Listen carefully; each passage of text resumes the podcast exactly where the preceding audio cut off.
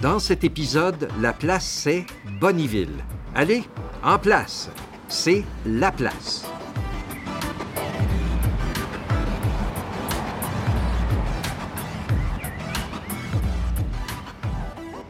La place est membre du Alberta Podcast Network. Salut l'équipe de la place. Salut José. Allô, José. Comment ça va ce matin? Super bien. Le ciel est bleu. On n'a pas besoin de chauffer les fesses dans le- la vanne parce qu'il fait beau. On est content, on aime ça, l'automne, l'automne, un doux automne comme ça. Denis, Ronald, Zaël, c'est le fun de vous retrouver. On poursuit donc aujourd'hui notre découverte de la région nord-est. Et euh, justement, euh, après euh, Brosseau, Saint-Paul, des Métis, et là, on est à Bonneville aujourd'hui. Euh, une ville qu'on connaît quand même bien, euh, qu'on visite souvent. On a des amis ici. Il y a beaucoup de choses qui se passent au niveau culturel ici aussi.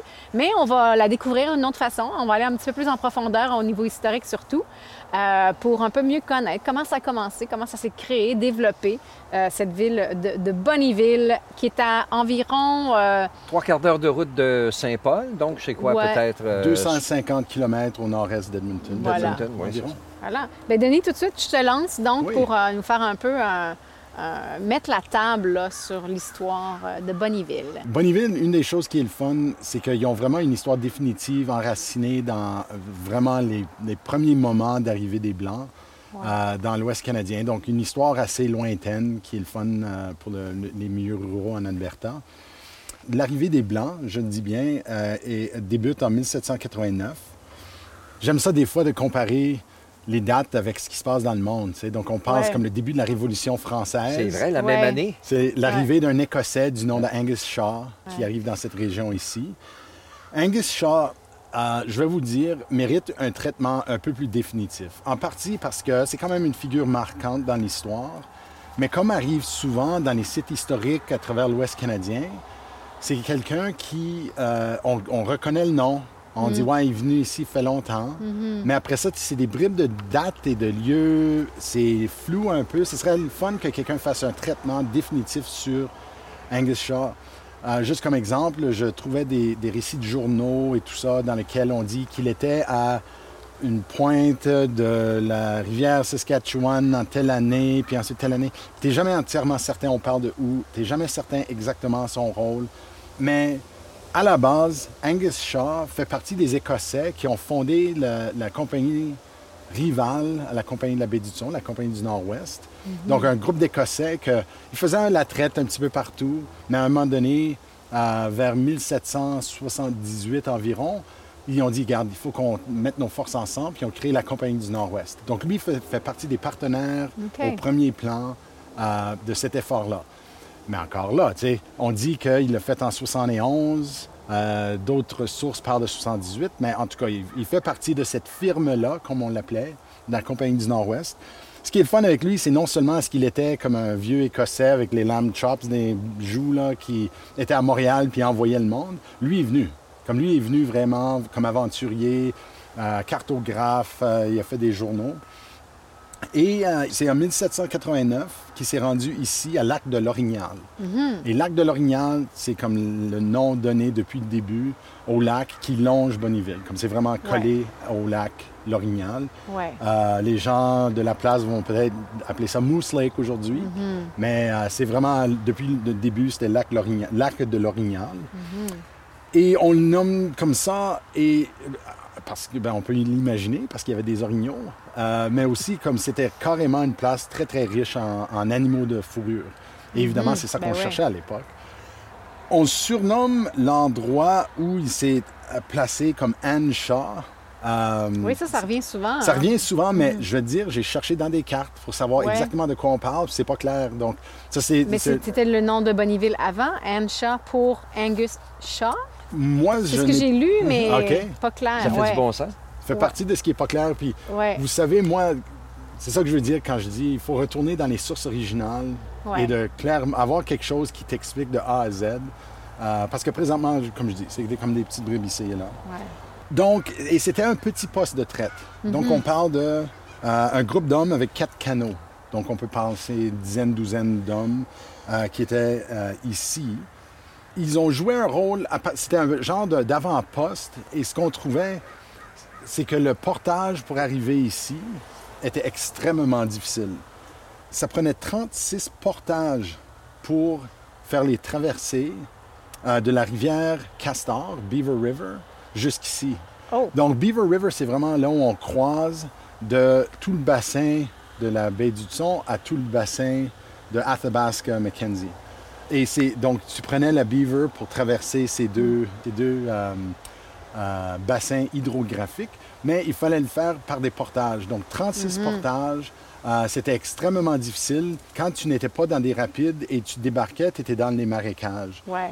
Alors, ils ont abandonné ce site ici en 1801 et ils l'ont déplacé vers le sud, ce qui est aujourd'hui Elk Point. Et la province a reconnu Fort George et Buckingham House. Ça, c'était le nom du nouveau poste, Qui est un peu plus permanent sur la rivière Saskatchewan-Nord, donc beaucoup plus facile en termes de navigation et comme poste de relais. Et je dis la province le reconnaît. La province en a fait un très bon site d'interprétation. Donc tu peux aller là, puis ils font beaucoup relié à la traite de fourrure. Euh, ça, c'est un peu leur, leur activité euh, principale. Donc un peu dans la même moule que Victoria Settlement qu'on disait, où euh, c'est vraiment avec des interprètes l'été, puis les- la famille peut aller, puis apprendre plus sur l'histoire de la région. Et, et c'est pas loin. Donc, Mm-hmm. de cette région, c'est pas loin. D'Edmonton, c'est pas loin. Donc, pour les gens un peu du nord de l'Alberta, c'est un site historique qui vaut la peine, que tu peux faire une, une- une journée, un séjour d'une journée pour y arriver. Plusieurs années après l'établissement de, de Fort-Lorignal et ensuite de Buckingham Fort George, il a, a pris sa retraite et il est, il est allé aux États-Unis et il s'est marié avec sa deuxième femme, euh, Julia Agnes Rickman, et elle est décédée en 1820. Et 13 ans après ça, donc 1833, lui-même meurt d'une infection pulmonaire dans l'État de New Jersey. Donc c'est un peu comme ça que Angus Shaw Il euh, disparaît, disparaît de la carte. Euh, il y avait juste une petite anecdote que je trouvais drôle. Et moi, j'aime ça, lire le- un peu la- le qualitatif. Quand tu lis les journaux, des, des anciens journaux, les gens souvent vont faire des commentaires sur la nature du monde. Ouais. Des fois, c'est péjoratif, comme souvent ça l'était dans le cas des- de la description des Autochtones. Mais celui-ci, je trouve, c'est une anecdote qui est un peu le fun. Donc, c'est c'est de Arthur S. Morton, un historien illustre euh, canadien, qui a découvert cette anecdote ici. Donc, lui, en 1794, il trouve la première trace de la célébration de la fête du Saint écossais Saint Andrew. OK? Donc, c'était un peu comme la Saint-Jean-Baptiste, disons, pour les Canadiens Ouais. français. Mais les Écossais célébraient la, la fête de Saint Andrew. Il y a sûrement eu des fêtes avant ça, mais c'était la première qui a été documentée. La scène se déroulait à Fort, George, sur la rive sud, la Saskatchewan-Nord, comme on vient de dire. Et puis, ils étaient en train d'hiverner. Donc, c'est là où c'est- le temps est long, puis il faut un peu se, trouver, se se faire son propre fun, on pourrait dire. Monsieur Shaw a donné à son équipage 6 gallons de rhum pour se divertir. Donc, les gens qui étaient euh, au fort au moment-là, il y avait en tout cas toutes sortes de, de- de personnes qui étaient là. Et ce qu'on dit dans le journal, c'est comme les Canadiens français de tempérament normalement très doux, sont réputés d'être très querelleurs lorsqu'ils boivent. La fête de la Fo- à- de Saint-Andrew à Fort George en 1794 a dû être une des plus animées.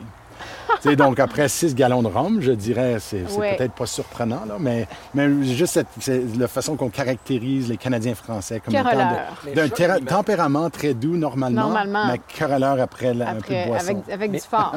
Ce que moi, ce que moi j'ai retenu de, de Shaw, c'est que c'est quand même une personne intempestive, euh, avec un caractère euh, vraiment sec, puis aussi violent par moment, parce que à la fin justement de, du- de, de la guerre, si on veut, entre les deux compagnies, il s'est même fait arrêter euh, quelques fois, et par Selkirk, en- entre autres, euh, une de ces fois-là. Puis il avait menacé les autorités, s'ils n'étaient pas relâchés, de, de- leur faire violence, de revenir, puis de tout brasser, puis euh, de, de- de faire mal à des gens et tout ça.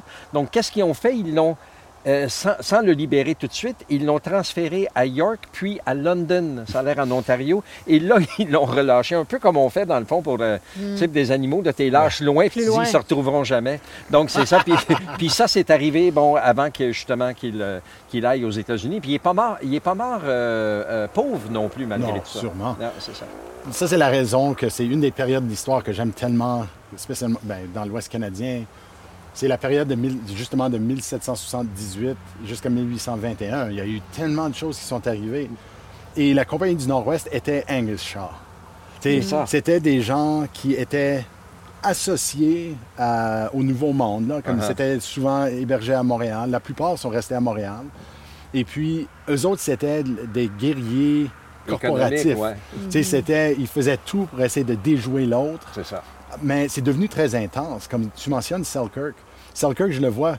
Ce qui est arrivé avec lui, c'est que avec la Compagnie du Nord-Ouest, et les Métis aimaient beaucoup faire affaire avec la Compagnie du Nord-Ouest. Ils- malgré le fait qu'ils étaient supposés de respecter le monopole de la Compagnie de la baie du Thon, ben, ils fournissaient du pemmican, puis s'assuraient que les équipages qui passaient par la rivière Rouge euh, avaient ce qu'il fallait. Donc, il y avait une très bonne relation, mais il fallait qu'ils fassent attention. Il y avait même eu des procès éventuellement pour poursuivre les Métis de, de libre-échange, qu'en fait, ils sont supposés de seulement faire affaire avec tout ce qui était donc, moi, Selkirk, il a été installé à Red- Rivière-Rouge pour essayer de coloniser la place. Puis Selkirk, il a dit, ben, je vais prendre mes pauvres Écossais, puis on va, on va les installer ici. Mais je le vois un peu comme un gars aux douanes, là, aux supposées douanes de Rivière-Rouge, qui voit passer toutes sortes d'équipages, là, puis il est comme, ah, attends, attends, attends, attends. puis c'est même, et sa colonie s'est même mis dans le trouble avec les Métis, où ils ont essayé d'arrêter l'échange. Puis on dit, vous faisiez... tu sais, encore, tu imagines une gang avec des pitchforks, là, qui ils vont de- devant comme des métis armés à cheval pour dire comme nous vous obligeons de- d'arrêter l'échange. Puis il y a eu un massacre. Ça, c'était à la grenouillère, tu sais, où les métis, ils ont tiré ces métis. Les métis ont... Ça, c'est. Ouais, ça, la c'est le fameux épisode de la grenouillère. Absolument, en 1816. Et on dit que c'est le moment de la naissance de la nation métisse. Et c'est là où, comme Pierre Falcon, sa chanson a été chantée, où le drapeau a été levé. C'était en fait un métis écossais de- du nom de Grant, qui était un peu le leader de cet équipage-là. Et c'est le moment où ils ont dit, garde, il faut, qu'on se tienne debout. Et c'est aussi ce qui a initié la fusion des deux compagnies. Ils ont dit, garde, on n'a pas assez de monde, puis on n'a pas assez de vivres pour faire compétition constamment. Ouais. Euh, donc, euh, en tout cas, je- je- un petit aparté, mais Ouais, juste pour ouais, une, période tellement contexte. intéressante puis formatrice dans l'Ouest canadien, cette période-là de conflit entre les deux, les deux compagnies avec des approches complètement différentes. Et justement, on est euh, à Bonnyville, euh, en face du musée de Bonnyville, où il y a une très belle statue de Angus. Statue créée par Herman Poulain. Oui, Donc, euh, on parle beaucoup euh, d'Herman Poulain dans cette euh, saison-ci, mais c'est normal. Et en Ouais. tout cas, il a contribué à énormément de- d'œuvres d'art euh, dans la région. Musée qui est ouvert l'été seulement, mais qui a l'air fort intéressant. Donc, ça, c'est l'histoire un peu plus ben, ancienne, en tout cas, les, les- vraiment les débuts, la genèse de, de ce qui se passe dans la région. Et puis après, comment ça se développe? Après ça avec les vagues d'immigration? Ou en tout cas, au, au 19e, là, qu'est-ce qui se passe après tout ça? Bien, après la- un peu la disparition de la traite de fourrure, la traite de fourrure se centralise à un moment donné, puis on a. Fort Edmonton qui est actif jusqu'au 20e siècle et tout ça, mais c'est Ouais. pas si, il dure pas longtemps. Ouais. Euh, mais c'est quand même, comme on a vu, les, les postes sont souvent établis à un lieu de rencontre naturel. Bien, ça Oui. demeure un lieu de rencontre naturel. Euh, et donc, quand la vague de colonisation arrive, ben, c'est une colonie qui devient village. Et justement, c'est en 1907 que le père Terrien, qu'on avait vu à Saint-Paul, avait convaincu quatre hommes de venir s'établir ici. Donc, trois de ces hommes sont retournés avec leurs familles et amis, devenant les premiers pionniers de la région.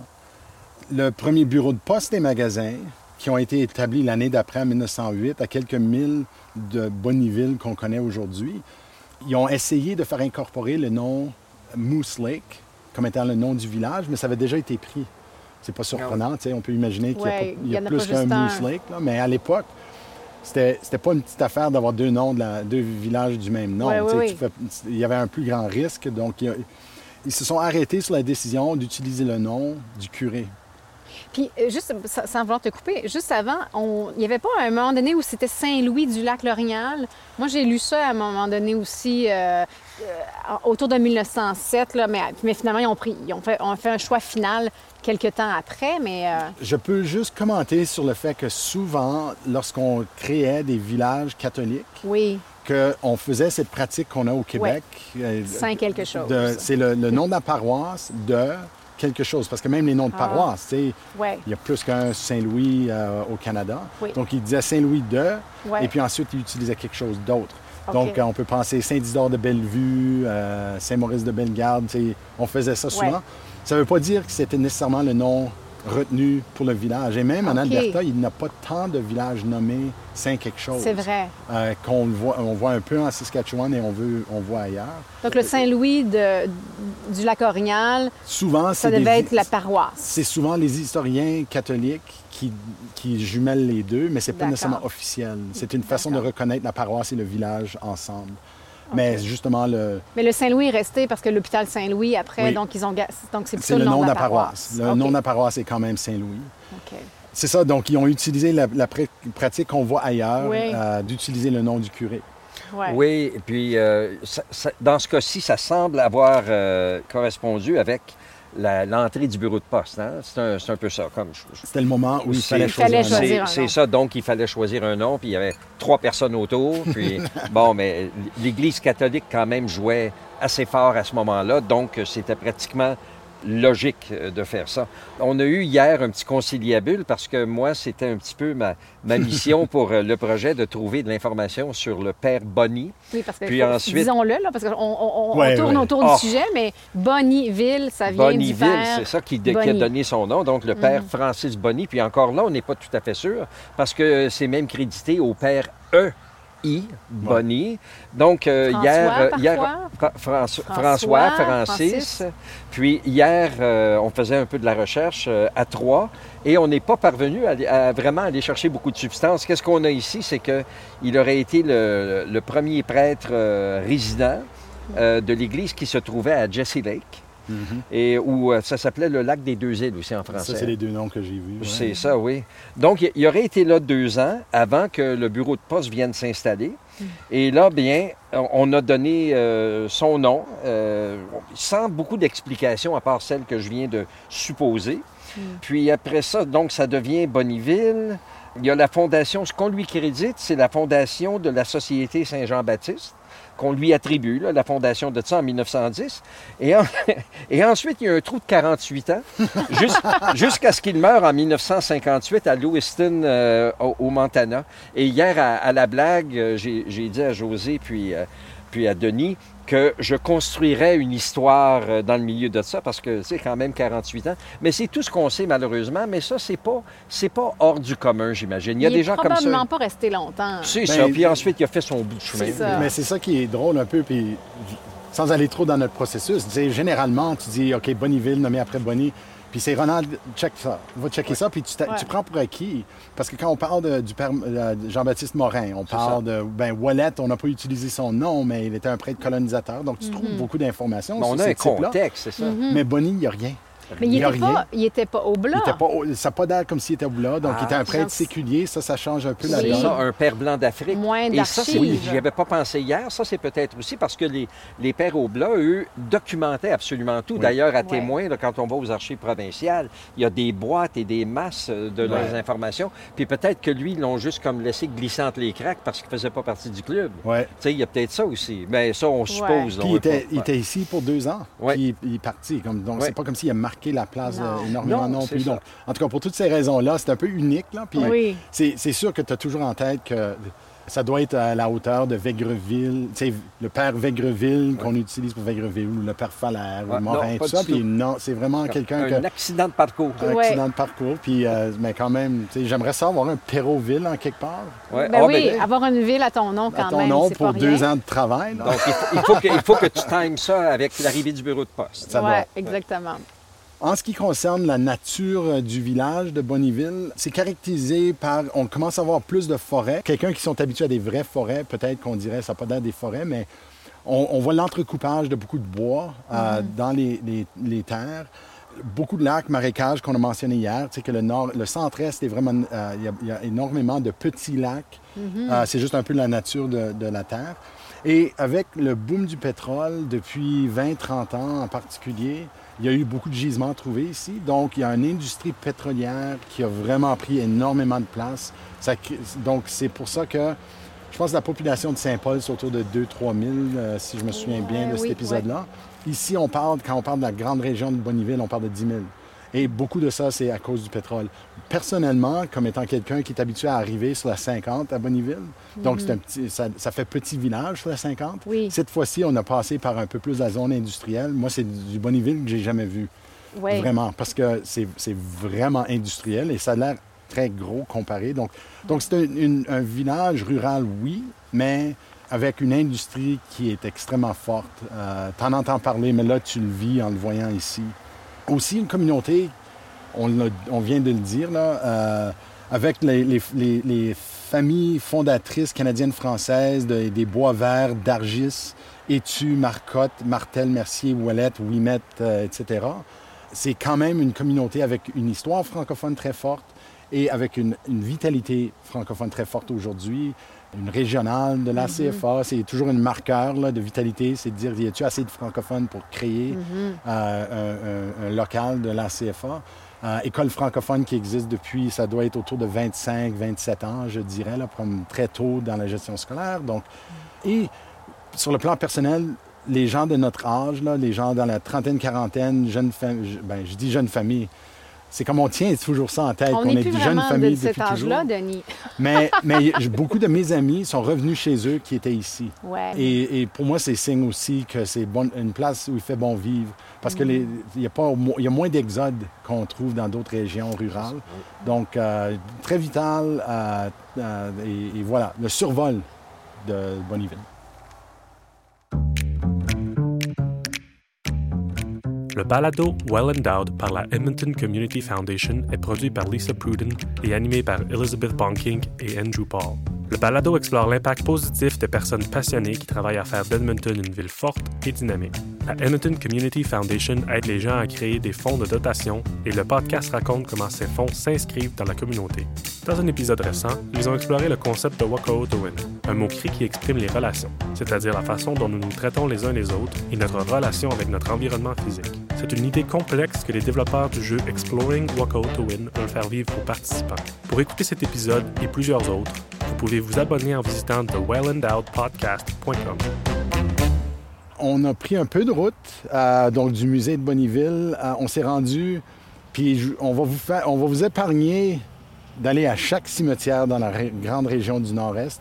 Mais il y en avait un qu'on trouvait très spécial pour deux raisons. Un, c'est très beau cimetière euh, de la paroisse de Saint-Louis de Bonneville. Près de l'eau aussi. c'est Près de l'eau, le lac est juste là. C'est vrai, c'est un bel endroit. Mais aussi parce que euh, moi, personnellement, j'ai pu euh, jouer un rôle mineur dans un projet de l'Association canadienne-française de l'Alberta de Bonneville, Cold Lake. Puis encore plus spécifiquement, c'était une étudiante en gestion du tourisme euh, du nom de Mireille Lavoie-Beaupré. Et elle avait proposé, comme arrêt touristique, de prendre toutes les histoires super intéressantes des personnes euh, de la communauté et puis d'en faire un arrêt touristique. Donc, c'est une façon de ressortir des histoires des pionniers, euh, mais aussi de faire en sorte qu'on apprenne plus sur la communauté. euh, et comme vous avez peut-être euh, retenu de- des autres saisons, on aime beaucoup les cimetières. Quand tu connais les histoires des gens, ça ressort fortement. Et donc, on pensait partager avec vous quelques-unes des biographies, euh, quelques anecdotes de- des biographies de personnes qui ont été ressorties de ce, projet-là. Donc, à vous la parole.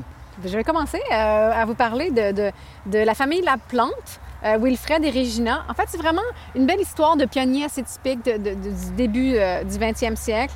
Alors, on commence avec Regina, née Bugeaud en 1884 au Québec. Bon, une histoire assez classique. C'était l'aînée d'une famille de sept. Elle a vraiment aidé ses parents à, élever les frères et sœurs. Une fois un peu libérée de ses obligations-là, elle s'est rendue à Montréal. Elle a travaillé comme bonne chez un sénateur. Elle ne savait pas lire, en fait. Et c'est la fille du sénateur qui, elle, avait 7 ou 8 ans, qui s'en est, qui s'en est aperçue et qui lui a appris à lire. Euh, Anecdote intéressante aussi, apparemment que Regina Bijou était fiancée. Elle a été fiancée à un homme pendant sept ans, mais elle ne se décidait pas à le marier. Et finalement, lui est parti tenter sa chance dans l'Ouest. Et quelques temps plus tard, elle s'est dit, bon, je vais, je vais aller le rejoindre. Je vais aller le rejoindre. Et une fois arrivée à Edmonton, elle rencontre euh, Wilfred, Wilfred Laplante, donc pas son, pas son promis, pas son, son fiancé. Elle rencontre quelqu'un d'autre, Wilfred Laplante, et c'est elle qu'elle va finir par épouser. Euh, ils vont travailler, ils vont être, ils vont être à, à Edmonton pendant un petit bout de temps. Lui, c'était un homme assez spécial de ce qu'on peut, ce qu'on a trouvé sur lui. Euh, il entraînait les boxeurs, il travaillait à l'hôpital. On dit qu'il était clairvoyant, qu'il pouvait hypnotiser les gens. C'était quelqu'un comme ça. Euh, il s'est acheté un homestead à Saint-Édouard, mais n'avait pas vraiment assez d'argent pour le faire fonctionner, donc il continuait de travailler à Edmonton pour, euh, pour ramasser l'argent pour pouvoir bâtir sa maison. Et là, la guerre, la Première Guerre mondiale arrive, et là, ils sont placés devant un, choix. Euh, soit il part au front, ou soit il développe son homestead. Alors, ils ont fait le choix de venir euh, vraiment s'installer à Saint-Édouard, puis vraiment miser là-dessus pour pas aller à la guerre, finalement. Euh, et là, la vie a été vraiment dure dans ces années-là parce qu'ils vivaient dans un shack, ils avaient très peu d'argent, ils ont acheté quelques chevaux, euh, mais Wilfred devait continuer à aller au chantier pendant l'hiver pour ramasser des sous. Donc, Régina restait seule avec les enfants à tout faire sur la terre. On peut imaginer, on a eu beaucoup de mhm. récits comme ça où les femmes, euh, ça devait être tellement difficile. Elle, surtout qui avait vécu à Montréal avec l'eau et l'eau courante et l'électricité, ça devait quand même être intense de devoir tout faire pour les enfants et tout. Et ils seront à Saint-Édouard euh, jusqu'en 1939. Euh, et à ce moment-là, ils vont déménager à Bonnyville, près du lac Muriel, sur une autre terre, en fait, pour faire l'élevage de, de visons. Donc, ils vont. On a entendu aussi quelques histoires de, ah l'élevage de, de, visons. Ouais, ouais. Euh, donc, c'est du mink ranching. Et ils vont faire ça pendant quelques temps, mais finalement, ils vont déménager au village de Bonnyville en 1946. Euh, et puis euh, là, euh, à partir de ce moment-là, non, en fait, en, en 39, là, ils, vraiment, vont s'installer en ville, avec des gros, gros guillemets. Et en fait, Wilfred va être dans la police de 1946 à 1954. Pour lui, on dit que c'était très important. En fait, pour toute la famille, l'éducation, parler français, c'était très important. Et du temps où il était à Saint-Édouard avec ses, sept enfants, Wilfred a fait beaucoup de pression pour qu'il y ait une école. Apparemment, qu'il a écrit pendant six mois à toutes les semaines une lettre au ministre de l'Éducation de l'époque et, euh, il n'y avait pas de réponse. Alors, il s'est rendu à Edmonton, il est allé cogner à la porte du, ministre. Le ministre s'est dit Ah, c'est vous qui me dérangez à chaque semaine. Si vous me donnez une école, je vais arrêter de vous déranger. et là, le ministre a dit C'est pas que je veux pas vous donner une école, mais on n'a pas d'argent pour bâtir. Euh, bâtir, c'est vraiment une question de bâtir euh, euh, l'endroit. Wilfred revient à, Saint-Édouard. Un de ses amis lui dit Moi, j'ai un chac, on pourrait faire l'école dans mon chac. Donc là, il y a eu une école, mais ça fonctionnait juste d'avril à novembre parce que c'était trop froid en hiver. mais c'était une école de la première à la, à la dixième année. Là. mais ils ont eu une institutrice et pour se rendre compte finalement qu'elle ne leur enseignait pas en français. Donc lui est allé la menacer de la faire, euh, la faire mettre à la hmm. porte si elle n'enseignait pas en français. Puis elle en, fait, elle empêchait les enfants de parler euh, français même dans la cour d'école. Donc là, il a dit hey, tu as, un job grâce à moi, fait que si tu veux garder ta job, apparemment ça a marché. Euh, donc, elle a laissé les enfants parler français et, en tout cas, je ne sais pas si elle pouvait faire l'instruction en français aussi. Donc, un petit portrait un peu global, mais vraiment comme je dis, ils ont eu sept enfants. Wilfred est décédé en 1955, Regina en 1977. Ils sont ici tous les deux. Euh, ils reposent en paix dans le cimetière de Saint-Louis, euh, cimetière Saint-Louis de Bonnyville. Donc, une belle petite histoire, les Laplante, qui ont contribué à leur façon à développer, à, à, garder le fait français et, une éducation euh, pour les enfants de la région. Alors, voilà l'histoire des Laplante. Bon, ben moi, malheureusement, c'est des choses qui arrivent quand les gens, décèdent. Moi, c'est un petit peu plus tragique, un peu plus triste. Ce que j'ai choisi, c'est euh, de parler un peu de Philippe Barry. Philippe Barry, qui est né en 1933, qui est mort en 1959 à l'âge de 26 ans. Mais euh, avant, de, parler euh, de, de la façon tragique qu'il est décédé, on va parler un petit peu de sa vie. Donc, il est né à Bonnyville. Il a travaillé au garage euh, de son père tout en suivant un entraînement au euh, Calgary Technical School en mécanique. Donc, son père avait une entreprise euh, de, mécanique. Entre-temps aussi, il devient membre du Bonnyville Municipal Flying Association. Il était intéressé à, devenir pilote, ce qui est arrivé. éventuellement, il a obtenu son permis de pilote. Et avec l'aide de trois amis, il s'est acheté un avion de marque Luscombe. Je ne connais pas tellement ça, mm. L-U-S-C-O-M-B, mais d'après ce que je vois, ça devait être un petit avion. Et euh, donc, son père était très heureux de ça parce que son père avait une compagnie grandissante et ça, ça lui permettait des déplacements euh, beaucoup plus faciles. Il voulait que son fils devienne le représentant à travers, à travers toute l'Alberta de, de, sa compagnie. Il, euh, il a obtenu l'avion, puis à un moment donné, il est allé, euh, il est allé en, petite promenade une journée, puis il y avait sa famille euh, qui était là sur le bord, euh, pas, loin de, pas loin de l'eau. Donc, il avait une passagère qui s'appelait Gladys McInnes. qu'est-ce qui est arrivé? C'est qu'il a voulu faire le tour du lac, il a voulu faire un tournant, mais il était beaucoup trop bas. Puis pour une raison ou pour une autre, il a perdu le contrôle et son avion a tout simplement fait une spirale, s'est écrasé dans l'eau. C'est à peu près à 200, 200 pieds de la rive et il était dans une profondeur d'à peu près 15 pieds. Donc, euh, il, est, décédé comme ça. Parce qu'il y avait beaucoup de témoins, ils ont quand même essayé de le sauver. Euh, tous les gens qui avaient des bateaux autour sont allés vers Ah. l'avion. Ils ont essayé de, de le soutirer euh, de là. Après 35 minutes, ils sont parvenus à, le, à ôter les passagers. Ils étaient probablement déjà décédés, mais ils ont quand même euh, apporté, amené au chalet de Roméo Gaucher un monsieur Roméo Gau- Gaucher qui avait un chalet pas loin. Et ils ont essayé quand même de les raviver. Puis euh, ils sont tous les deux euh, décédés euh, de, cette, euh, de cet accident-là. Et qu'est-ce qui est absolument... euh, qu'est-ce qui est un ajout à... euh, au- À l'émotion. oui, à l'émotion de, parler de, de Philippe, c'est qu'on est ici à quelques pieds justement de, de, sa, de sa tombe, au De fait ses restes. de ces restes, oui, ici. On, euh, on s'aperçoit aussi qu'on est, on est en bordure au fait du cimetière. On est tout près de, de l'entrée qu'on a empruntée pour venir. Et on s'aperçoit qu'il y a beaucoup de barils ici Ouais. autour. Oui. Des liboirons aussi. Euh, liboirons, c'est une famille qu'on retrouve en Saskatchewan aussi. Oui, c'est vrai. Donc, euh, il y a des liboirons là. Donc, voilà, c'est la petite, euh, grande et courte histoire à la fois de Philippe Barry. Et il faut dire que euh, la recherche, juste pour euh, attribu- bien attribuer la recherche, euh, j'ai mentionné euh, Mireille euh, et la CFA régionale, mais c'est la recherche qui a été effectuée par France Levasseur-Ouimet dans le cadre de ce projet-là. Donc, euh, c'était juste une reconnaissance de- à France pour euh, de, de- de nous laisser emprunter son travail. Oui, puis que France, euh, qui, qui- elle ne se dira jamais historienne, mais on l'appelle notre historienne de service. Ouais. Et, elle, de- et elle, elle est originaire de pas loin d'ici, de Bonneville. Oui, elle vient de Fort Fort Kent, qui est, de- qui est pas loin ici de Bonneville. Oui, qui vraiment s'identifie beaucoup. Ça, ça fait partie de la grande région de, de Bonneville. Oui, bien, moi, en fait, euh, la personne dont je vais vous parler ne fait pas partie de ce projet-là euh, parce que, en fait, on ne sait pas si elle est enterrée ici. Mais on sait qu'elle est, elle est décédée probablement euh, en tant que résidente de Bonneville. Mais j'aimerais vous parler de Clémentine Poitras parce que c'est une artiste assez peu connue, mais quand même dont on trouve les traces beaucoup euh, dans nos archives, dans la survivance, entre autres. Donc, une autodidacte.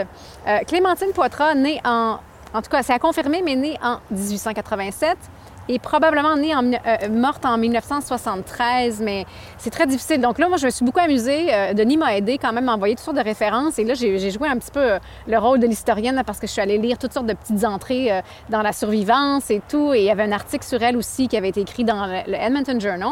Un, un- bel article, vraiment un article très détaillé. Et c'est de là que me viennent euh, la plupart des informations biographiques sur Clémentine Poitras. Alors, comme artiste, elle était reconnue pour ses figurines de papier, surtout, mais euh, avec des ressources mixtes, dans le sens qu'elle prenait des, des, des, euh, des- des- matériaux qui étaient facilement accessibles à tous, euh, des morceaux de cuir, du bois, de la laine, du feutre, des petits, du fil de fer, des choses comme ça. Elle faisait aussi beaucoup de décorations de table, des cartes, des bibelots. Euh, sou- souvent, c'était pour représenter les scènes de la vie.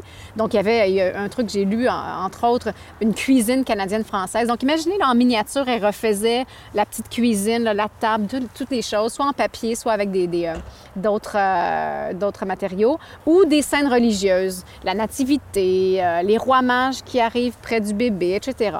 Elle a quand même participé à un zoo euh, tout fait de papier pour l'exposition de Toronto en 1932. Donc, quand même, elle a eu, euh, elle a eu un certain rayonnement pendant une, une époque. Ce qui est intéressant avec, euh, avec les, les Poitras, euh, donc, elle est née dans le comté de Shefford, au Québec, là, à Ellie. C'est un comté qui a, qui a existé, c'est dans le coin de Granby, la Montérégie. C'est un comté qui n'existe plus maintenant. La famille Poitras, de là, déménage en Californie. Et ils ont vécu quand même pendant plusieurs années à la Old Mission de San Diego. Donc, San Diego, ils vivaient sur la ferme de la mission, apparemment.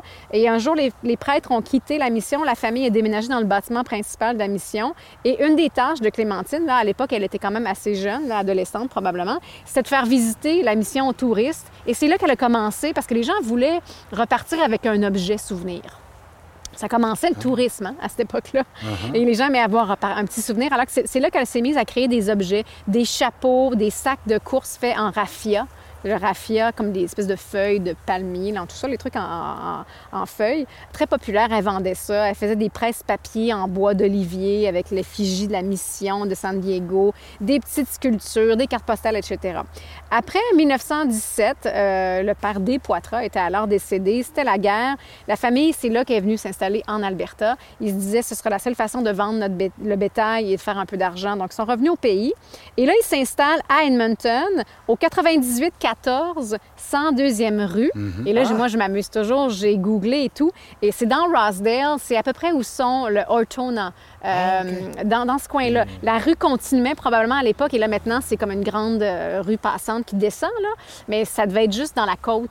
euh, Ah, oui, oui, et ce qui oui, est intéressant avec l'article du Edmonton Journal, qui date du début des années 30, c'est que la journaliste va dans la maison et elle, décrit énorme, il y a énormément de descriptions dans cet article-là, et elle décrit la maison, la volière, il y a des oiseaux partout. Parce que là, ce qu'on comprend, en fait, c'est que la mère et les deux filles, euh, Clé- Clémentine et sa sœur, vivent à Edmonton, dans cette maison-là. Et le, le frère, euh, on a un des frères qu'on comprend qui s'est installé dans le coin de Moose Lake. Dans euh, la survivance, on parle justement beaucoup de Henshaw. Euh, Clémentine Ah, ok. s'en va à Henshaw, Clémentine est allée à Moose Lake. Donc, justement, on était, même si, ben, c'était dans les années là, où on allait nommer la, la- la place. Donc, je continue. Euh, ce qui est intéressant euh, avec Clémentine, et on ne comprend pas trop quand c'est arrivé dans son parcours, mais elle a passé quand même neuf mois à Chicago. Et à l'époque où elle était à Chicago, elle travaillait dans une compagnie de papier crêpe. Tu sais, ce petit oui, papier là, vraiment fin et tout. Et c'est là qu'elle a commencé à s'intéresser aux figurines de papier. Et elle a créé sa propre pulpe de papier qu'elle pouvait modeler et faire sécher et tout. Euh, C'était son secret. Elle disait non, non, ce n'est pas du papier mâché. C'est autre chose. Et là, quand la journaliste lui demande, oui, mais c'est quoi? Ah, c'est autre chose. Donc, euh, elle, avait sa, première, sa propre signature de son travail de papier, de papier mâché, en tout cas de, de papier, de pulpe de papier. Euh, c'est pas très clair. Après Chicago, on dit qu'elle est retournée à Montréal auprès de sa mère malade. Donc là, il y a un petit peu un flou au niveau des dates. là. Je vous avoue que j'ai pas réussi à, à- à- à comprendre comment ça fonctionnait dans la chronologie. Mais en tout cas, apparemment que là-bas aussi, elle a fait des ateliers dans des écoles aussi. là. Bref, c'est une autodidacte qui a quand même fait quelques petites formations. Mais elle avait développé vraiment un, un peu un marché ou une façon de distribuer ce qu'elle faisait avec une firme de bijoutiers apparemment euh, pour créer des décorations, des cartes de table, des pièces ornementales et tout ça. Et quand elle est revenue en Alberta, bien, elle a essayé autant que possible de poursuivre ça. Et je pense jamais, elle n'a jamais été reconnue à sa valeur. Elle le faisait de façon plutôt communautaire, bénévole et tout, mais elle n'a jamais arrêté de produire et de produire et de faire des choses. Tout au long des années 20, 30, on le retrouve dans la, survivance. Elle présente ses œuvres dans des foires. Elle présente dans, des événements. C'est elle qui a fait les centres de table. C'est elle qui a fait la décoration. Et on mentionne toujours Mademoiselle Clémentine Poitras a, signé- fait les, les- les- les belles décorations. On la félicite toujours, toujours. Et vraiment, il y a des, dizaines et des dizaines de mentions de Clémentine Poitras euh, de son temps à Edmonton, surtout parce qu'aussi, elle faisait partie du cercle des bonnes amies. Oui. Alors, imaginez un une espèce de club social, un FJA des jeunes filles célibataires de l'époque, parce que c'est ce que je comprends Oui. que c'était un cercle des bonnes amies. C'était les jeunes femmes non mariées qui se rencontraient, prenaient le thé, on célébrait une telle parce que là, une telle venait d'annoncer qu'elle allait se marier, alors on lui offrait un beau cadeau, un, un- un bibelot, une, un- une plume euh, gravée. euh. Tu sais, c'était très cérémonial tout ça. Et d'ailleurs, dans toutes les mentions qu'on a de Clémentine Poitras, c'est toujours Mademoiselle Clémentine Poitras. Donc, on comprend qu'elle ne s'est jamais mariée.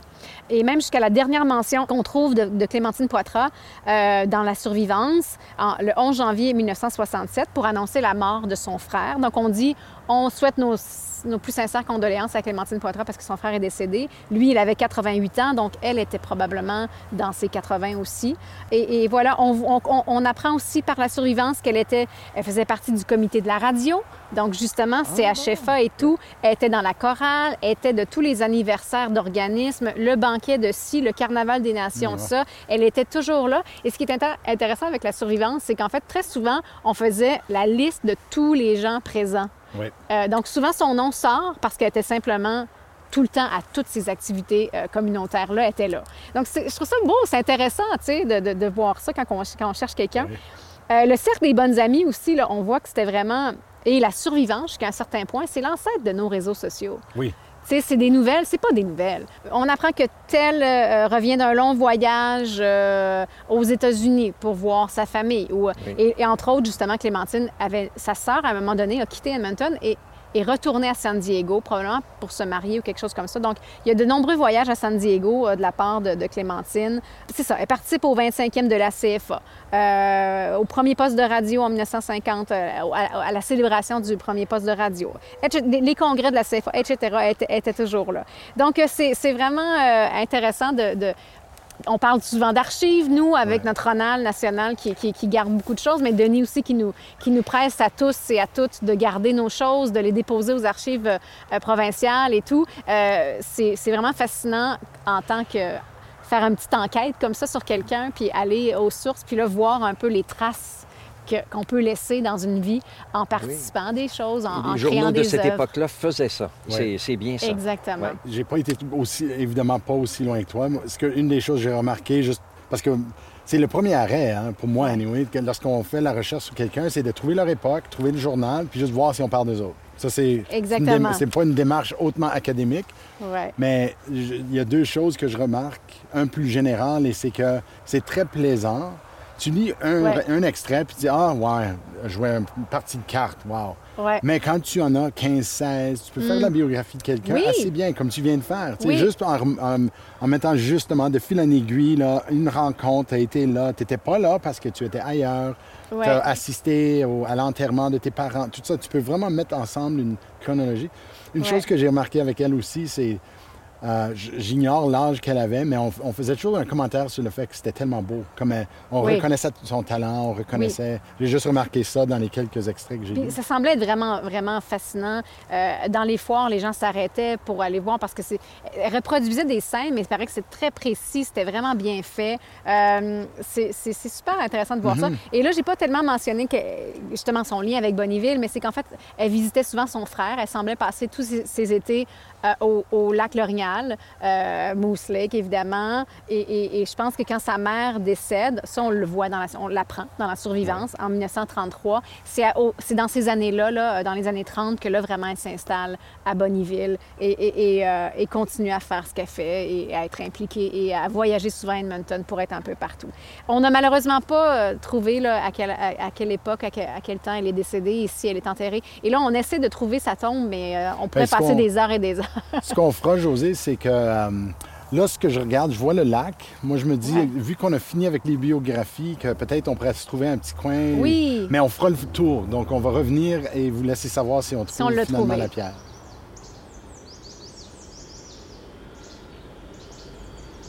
Bien, on ne pouvait pas attendre. euh, en fait, on, l'a trouvé. On a trouvé Clémentine. Ouais. On a trouvé sa pierre tombale euh, à côté de son frère Achille euh, Poitras et probablement la femme d'Achille, Marie Poitras.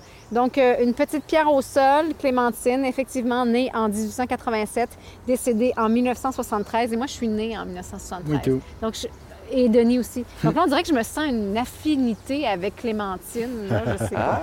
Euh, c'est c'est fou, c'est vraiment émouvant. On parle de quelqu'un, on se fait une idée, une idée de sa vie, puis là, on voit sa pierre tombale, puis on est complètement ému. C'est c'est oui, on vraiment spécial, hein? Bien, on est en contact. C'est le, le- le- le Oui. plus en contact que tu peux être avec Clémentine, c'est d'être euh, à quelques pieds de ses restes. Exactement. Et, et avec euh, Philippe Barry, tantôt, c'était la même Ouais. chose parce que c'était pas prévu. Puis on a fait, Ouais. euh, on a repris un segment, puis on a décidé de se déplacer pour essayer de voir si on pouvait pas trouver. Ouais. Et on l'a trouvé. Ouais. Donc, ça vaut, ça vaut la peine, ces recherches-là. Bien, encore une fois, faire un petit visite au cimetière, faire un peu de recherche, s'intéresser à l'histoire des gens avant nous, ça- ça- c'est une belle expérience.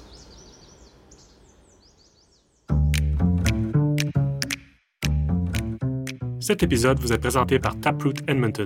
Taproot publie des histoires suscitant la curiosité, des bulletins d'information sur des sujets d'actualité et des podcasts axés sur le contexte local dans le but d'informer les Edmontoniens sur leur communauté. Taproot publie des bilans hebdomadaires sur une variété de sujets incluant les affaires, l'alimentation, la technologie, les arts, les nouvelles régionales et bien d'autres. Les curateurs de Taproot rassemblent les titres et les événements pour les livrer directement dans votre boîte de réception. Vous pouvez obtenir un exemplaire gratuitement, mais si vous en voulez plus, il faut devenir membre de Taproot pour seulement 10 par mois ou 100 par année. Renseignez-vous sur taprootedmonton.ca. Donc, après avoir euh, trouvé Clémentine, Euh, on s'est rendu effectivement au lac. J'ai jamais vu Moose Lake avant. Je sais qu'il y a des gens qui profitent de Moose Lake. Super, comme super beau Oui. et bien assisté. Il y a des gens un peu partout. Donc, euh, c'est super beau lac et c'est à côté à la ville. Donc, ça, Ouais. je trouve ça le fun. Et un bel endroit pour terminer notre tour de Bonneville. Oui. Euh, Peut-être avec euh, un petit peu plus de contemporains, puis euh, des, des gens, des francophones actifs dans des le coin. francophones actifs, des gens qui, qui, qui- qui contribuent à, la- à la ville. Puis c'est vrai, hein, on, on, on pense pas souvent nécessairement qu'on pense aux francophones. Oui, il y, a, il y a les gens quand même qui sont dans l'agriculture, qui sont dans, dans la culture et dans toutes sortes de métiers, mais euh, on pense pas nécessairement qu'on a des cowboys, qu'on a des ranchers francophones. Il y a une très bonne série documentaire qui s'appelle Cowboy urbain, créée par une compagnie francophone, une boîte de production francophone bien de chez nous, Production Loft, avec Marie-France Guérette et, et Steve Jaudoin.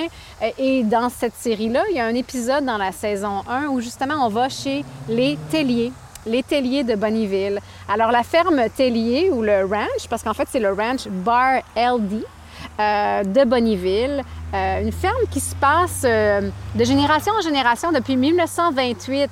Alors on est presque à la quatrième génération à, être, à, diriger cette ferme.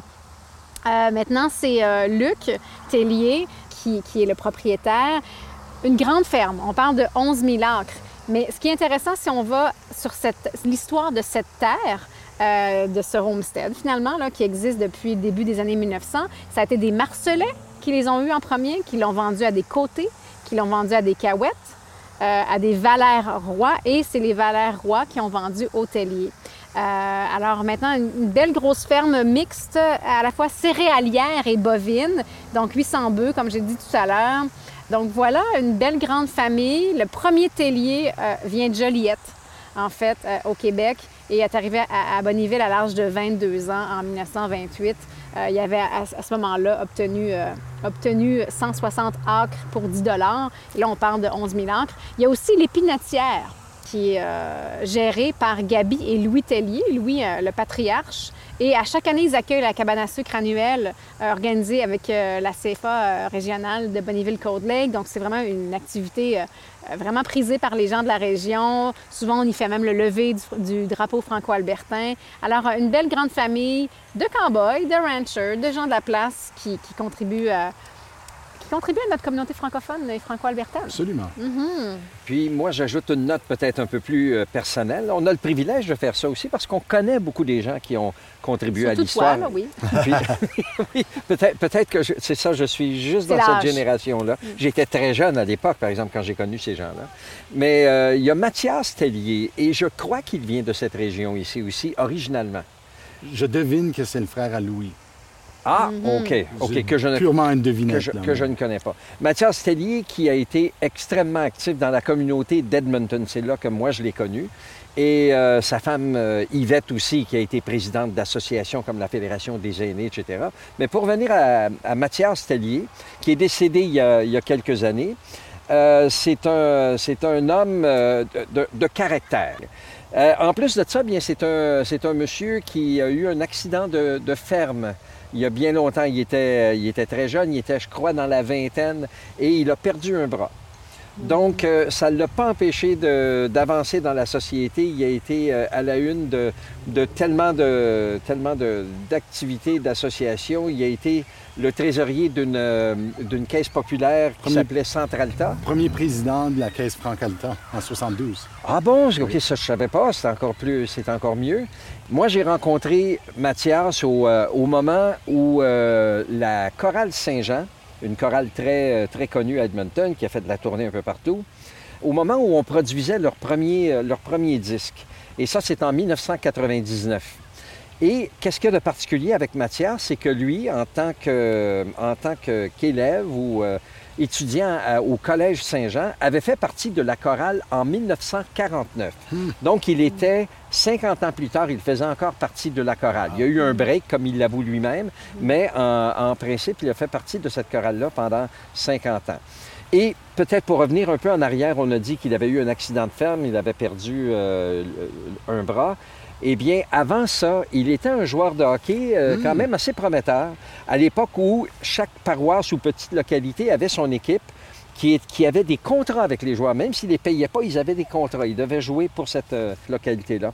Donc voilà, c'est un petit euh, clin d'œil à, à notre ami euh, Mathias. Il y a beaucoup de ces communautés co- comme Saint-Paul qu'on vient de voir et Bonneville où le hockey est encore aujourd'hui très actif. C'est comme une partie centrale de la communauté. Ah, donc c'est ça, c'était inévitable. hein. Il, y avait, il y avait effectivement Je des... ne peux pas m'empêcher, on parle de hockey des fois. Ouais. Ça nous arrive pas Allez-vous souvent. vraiment parler de hockey encore? Bon. Euh, Est-ce qu'on pourrait ajouter juste une petite chose pour le hockey? Vas-y, vas-y, vas-y. Non, OK, je En peux pas m'en empêcher. En Ouais, guise de guise de clôture. Justin Fontaine, je ne sais pas si ça vous dit quelque chose. Moi, je dois vous avouer que j'ai entendu le nom. C'est un joueur de hockey qui a joué dans la Ligue nationale pendant plusieurs années avec le Wild du Minnesota. Euh, surtout, dans le fond, ça s'est limité à ça, sa carrière dans la Ligue nationale. Il a joué aussi dans la Ligue continentale en Russie. Il a joué en Allemagne. Et aussi, il a joué pour les Pontiacs de Bonneville à ses débuts. Un- Il est né ici. Donc euh, voilà, c'est notre petit euh, clin d'œil à, Justin euh, Fontaine qui joue encore au hockey professionnel, même si ce n'est pas dans la Ligue nationale. Et un petit ajout à l'ajout, c'est qu'on se demande les Pontiacs. Moi, je me, me suis demandé pourquoi ils avaient choisi les Pontiacs de Bonneville. Eh bien, euh, Denis, tu m'as appris qu'il y avait une, euh, il y a une ville jumelle Ouais, une ville, il l'appelle une ville sœur. Une ville Même- sœur. Même idée. ouais. qui s'appelle Bonneville, Bonneville. En bon. France. en France. Et, et qu'est-ce que j'ai. Je suis tombé dessus par pur hasard et ça prenez pas ça pour du cash, mais moi j'ai une théorie maintenant sur. euh, pe- peut-être que peut-être que c'est déjà su, mais moi je le savais pas. Que qu'ils ont peut-être pris leur nom du Pontiac Bonneville, qui était une auto qui était très populaire dans les, euh, dans les années 50, 60. Et donc, je soupçonne que le nom est venu de ça. À un moment donné, Bonneville, les, le Pontiac, les Pontiacs de Bonneville. Tu ben, là que tu me dis, en fait, je vais ajouter même à la spéculation parce qu'il y a une concession d'automobile à Bonneville. Euh, le propriétaire, c'est Denis Ducharme. Ah Et ça me fait, je me pose la question si ça n'a pas été euh, une commandite. Hein? C'est une commandite à un moment donné Ah! que Les Pontiacs. les Pontiac pour parce que c'est un Pontiac. GM. Euh, Ducharme, c'est un, c'est un concessionnaire GM, donc ça se peut fort bien. Tu sais, souvent, on vous demande là, si vous avez des informations, si vous pouvez nous confirmer quoi Ouais. que ce soit. Bien là, je pense que c'est le moment opportun, c'est le moment bien choisi de nous informer là-dessus. Sur ce, et je ne veux pas quitter le soleil, euh, le bord du lac, en regardant les canards et en vous parlant, mais c'est l'heure du lunch, donc on Voilà. va boucler notre visite à Bonneville avec sur ce, et puis on se rejoint plus tard. Voilà. Bye tout le monde.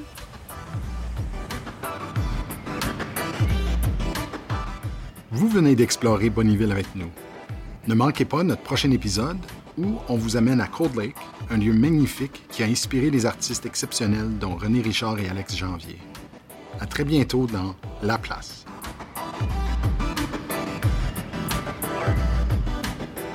Le podcast La Place est une production de la Société historique francophone de l'Alberta, réalisée grâce à l'appui de Patrimoine canadien et du gouvernement de l'Alberta. Les co-réalisateurs de La Place sont José Thibault et Ronald Tremblay. Le sonorisateur, monteur et génie des technologies en chef est Isaël Huard. Je m'appelle Denis Perrault, directeur général de la Société historique francophone de l'Alberta et producteur exécutif de La Place. Pour connaître nos sources et pour donner vos commentaires, rendez-vous à laplacepodcast.ca ou cherchez Histoire AB sur Twitter, Facebook ou Instagram pour nous suivre.